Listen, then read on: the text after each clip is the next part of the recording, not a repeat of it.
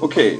Ähm, in unserer zweiten Folge, ich nehme das mal als zweite Folge, äh, kommen wir zu Johnny Little. Der Johnny Little. Vibraphone spielt, ne? Okay. Der Name ist mir komplett unbekannt. Wie den Äh, meisten. noch, noch nie gehört.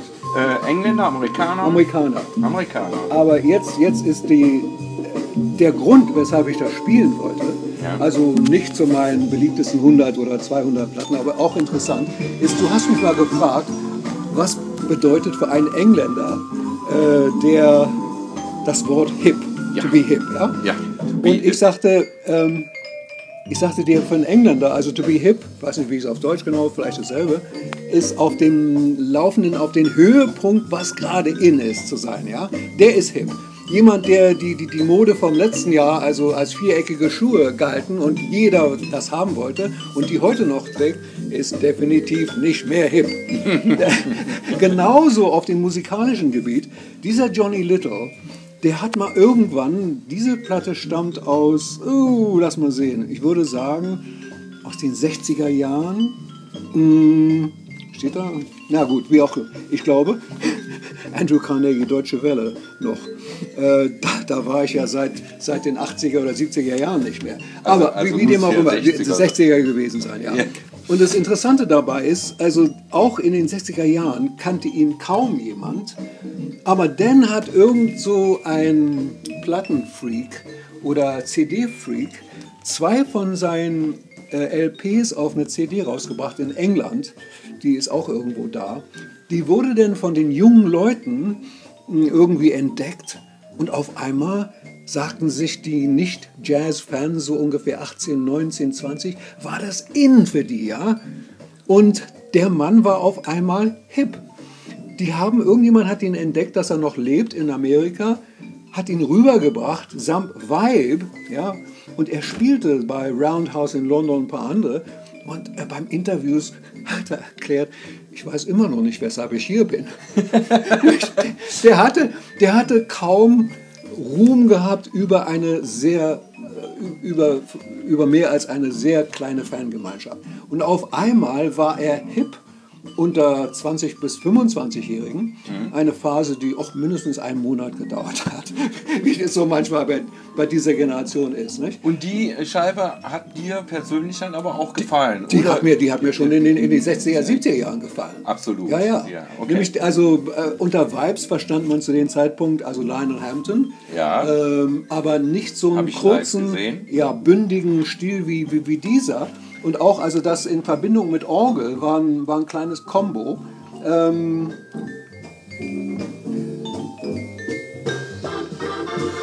ja gut, könnte man auch als, weiß nicht, als wie? Da gibt es so viele Definitionen für fast Jazz. Nicht? Also, Okay. ähm, Wie, wie ist das denn jetzt? Ich habe hier gerade gesehen, da gibt es so einen höchst interessanten Titel für mich, den Mhm. ja viele Jazzbands ausspielen, On Green Dolphin, Dolphin Street. Du, das hören wir gerade. Das hören wir. Das hören wir. Ich hätte das zum Teufel nicht erkannt. Also, ne? Ja, ja, klar, klar, klar. Das ist auch eine meiner Lieblingsmelodien. Deshalb habe ich das. Ja, ja. Jetzt, jetzt, wo du das machst, ne, jetzt wird es mir klar. Ja. Ja. Das ist ja enorm. Also wie man Ja. Mhm. tatsächlich so eine äh, äh, so ein äh, Standard auch wirklich äh, äh, Also der hat, der hat kann, auch ein ja? paar Origin, äh, Originals ge, äh, gemacht. Hier diese Pedro Stroda, Ja. was auch immer das sein ist, ein Name, hat er selbst äh, komponiert. Wollen wir ganz kurz ein Ja. bisschen da reinhören? Natürlich. So. Das ist halt sehr Latin. Ja. Okay. Aber irgendwann löst sich auch das in 4-4-Time, also 4-4. Ja. So dass man als guter Jazzer also nicht permanent auf den Edge of your seat, also am, am, am, auf deinem Sitz, äh, äh, Ende sitzen musst und fragt, wo geht es denn weiter? Nämlich also, wollen wir sagen, wie lange ist es? Fünf Minuten nur von sowas. Äh, wäre für einen Mann, für Johnny Little, auch uninteressant. Deshalb kommt jetzt irgendwann gleich eine, eine, eine Time Change.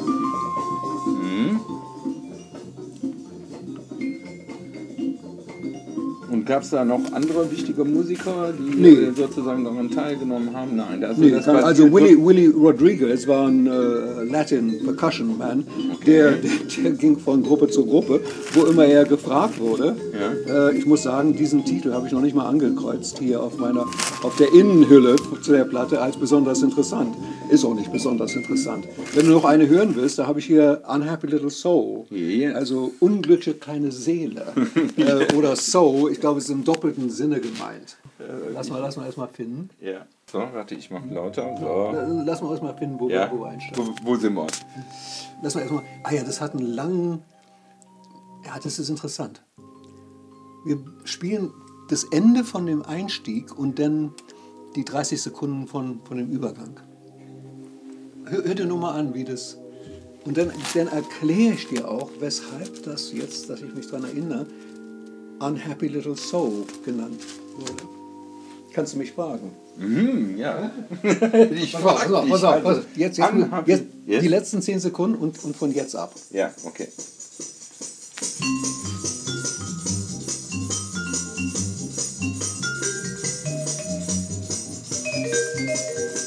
Okay. Und dann nach 30 Sekunden reden wir rüber. Ja. Wir machen das erstmal, aber lassen das so ganz leise. Nicht?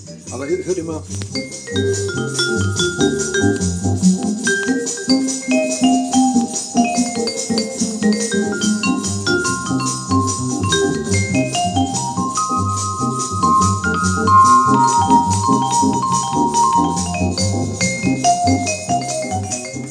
Okay, zum Titel.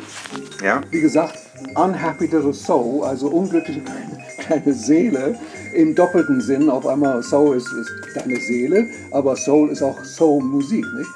Hier bezieht es sich auf die Anspielung, dass dieses ganz offensichtlich aus der Gospel Kirchenmusik, der amerikanischen Baptist und so weiter äh, stammt.